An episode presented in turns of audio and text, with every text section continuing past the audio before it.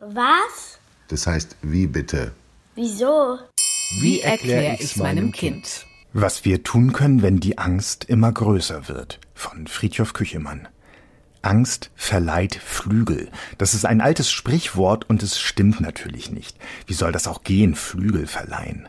Aber im übertragenen Sinn ist schon was dran. Es gibt eine Art Angst, die uns innerlich darauf vorbereitet, dass es brenzlig werden kann. Wir sind dann besonders wachsam und bereit, rasch zu reagieren. Unser Herz schlägt schneller und das Blut kann mehr Sauerstoff transportieren, den unsere Muskeln zum Fliehen oder Kämpfen benötigen. Gut, dass es diese Angst gibt. Eine Angst, die da ist, wenn wir sie brauchen können. Und gut, dass es in unserem heutigen Leben nur ganz wenige Situationen gibt, in denen wir dann auch wirklich fliehen oder kämpfen müssen. Es gibt aber noch andere Formen von Angst. Eine von ihnen kommt nicht, wenn wir sie brauchen, sondern sie ist, wenn wir sie haben, immer da. Fast scheint es, als könnten wir sie gar nicht mehr loswerden. Diese Angst verleiht keine Flügel, sondern es ist, als würde sie uns im Gegenteil fast lähmen. Es gibt Menschen, bei denen ist eine solche Angst wirklich eine Krankheit, entstanden durch schreckliche Erlebnisse, und sie brauchen ärztliche Hilfe und Kraft und Zeit, um sich von dieser Angst zu befreien. Im Kleinen gibt es das auch für andere Menschen, Momente, in denen wir uns mit unseren Ängsten im Kreis drehen. Sie wachsen in uns, werden groß und größer und es wird immer schwerer, das eigene Leben nicht davon bestimmen zu lassen. Wenn anderswo schreckliche Dinge passieren, wie gerade jetzt mit dem Krieg in der Ukraine, dann braucht es für eine solche Angst keine eigene schlechte Erfahrung, sondern etwas, das man allen Menschen eigentlich nur wünschen kann. Fantasie und Einfühlungsvermögen. Was wäre, wenn auch wir angegriffen würden, wenn wir in unseren Wohnungen nicht mehr sicher sein könnten vor Raketenbeschuss, wenn wir uns verstecken oder fliehen müssten, wenn unsere Familien nicht zusammenbleiben könnten und wir uns umeinander Sorgen machten wie nie zuvor? Es ist eine schreckliche Situation, die viele, viele Menschen in der Ukraine gerade erleben. Wir erfahren durch die Nachrichten davon, durch Gespräche auf dem Schulhof oder in der Familie oder direkt von Menschen, die sich aus der Ukraine zu uns gerettet haben. So weit ist es ja nicht. Die Ukraine ist ein Nachbarland unseres Nachbarlands Polen. Allen Menschen machen solche Fragen zu schaffen. Vor allem bei Kindern, die diesen Sorgen besonders hilflos gegenüberstehen, ist es wichtig, dass sie mit ihnen nicht allein bleiben dass sie ihre Eltern fragen können, wenn sie etwas nicht verstehen, dass sie ihnen ihr Herz ausschütten können, wenn sie sich Sorgen machen, dass sie beruhigt und getröstet werden. Aber wie kann es überhaupt sein, dass eine Angst in uns zu wachsen scheint, dass sie, auch wenn wir nichts Neues, zusätzlich Beunruhigendes erfahren, immer größer wird? Das passiert, weil sich unser Kopf und unser Körper gegenseitig hochschaukeln. Es reicht nämlich manchmal schon, dass wir uns etwas vorstellen und schon reagiert unser Körper darauf fast so, als hätten wir es wirklich erlebt.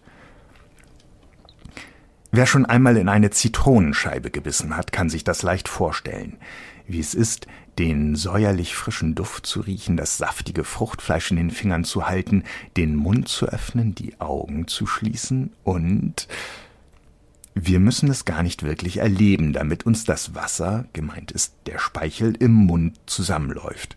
Das beliebte Zitronenexperiment zeigt auf einfache Weise, dass unsere Vorstellungskraft ausreicht, um eine körperliche Reaktion auszulösen. Das funktioniert leider nicht nur, wenn wir uns tolle Erlebnisse vorstellen oder lustige wie den Biss in eine Zitrone. Es funktioniert auch bei Angst. Und es passiert noch mehr. Unser Gehirn, das die körperliche Reaktion ausgelöst hat, registriert diese körperliche Reaktion dann wiederum und sieht sich in seiner Angst bestätigt. Als würde es etwas sagen wie Mein Körper meldet mir, da stimmt was nicht, da lege ich lieber nochmal eine Schippe Angst drauf. Man muss kein großer Experte sein, um darauf zu kommen, was der Körper mit dieser Schippe mehr jetzt macht. Seine Angstreaktion wird ebenfalls stärker. Wenn Sie nicht mit Ängsten zu tun haben, die eigentlich eine Nummer zu groß für Sie sind, gibt es für Erwachsene einen Trick, wie man versuchen kann, da rauszukommen. Einfach die eigenen Gedanken nehmen und in eine gute Richtung weiterdenken. Wer zum Beispiel die Vorstellung nicht los wird, er steht in einem brennenden Haus, stellt sich am besten auch vor, wie er sich umdreht und hinter sich eine Rettungsdecke und einen Feuerlöscher sieht wie er sich in die schützende Decke hüllt und mit dem Feuerlöscher einen Weg von Flammen freispritzt, durch den er aus dem brennenden Haus rauskommt. Und wie er dann draußen ganz erleichtert ist, weil er in Sicherheit ist und alle anderen aus dem Haus mit ihm. Das ist nicht ganz einfach. Man muss sich richtig darauf konzentrieren, aber der Körper kriegt auch diesen Fortgang der Geschichte mit, den Plan, den Weg, sich selbst zu retten und das Glück danach. Und das Gehirn bekommt mit, dass der Körper erleichtert reagiert und sich entspannt.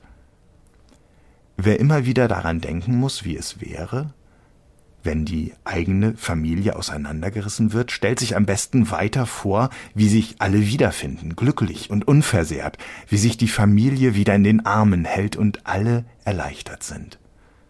Für die meisten Kinder ist auch diese Übung eine Nummer zu groß, wenn sie allein damit fertig werden sollen. Sie lassen sich am besten von den Eltern oder Großeltern dabei helfen, aus dem Hochschaukeln von Kopf und Körper wieder rauszukommen. Das geht übrigens nicht nur, indem man die eigene Vorstellung bewusst zu einem guten Ende weiterdenkt, sondern ein bisschen auch, wenn man sich mit etwas anderem beschäftigt, das einen guten Weg nimmt. Mit einem Film zum Beispiel oder einem Buch, in dem es reichlich Glück und Geborgenheit gibt.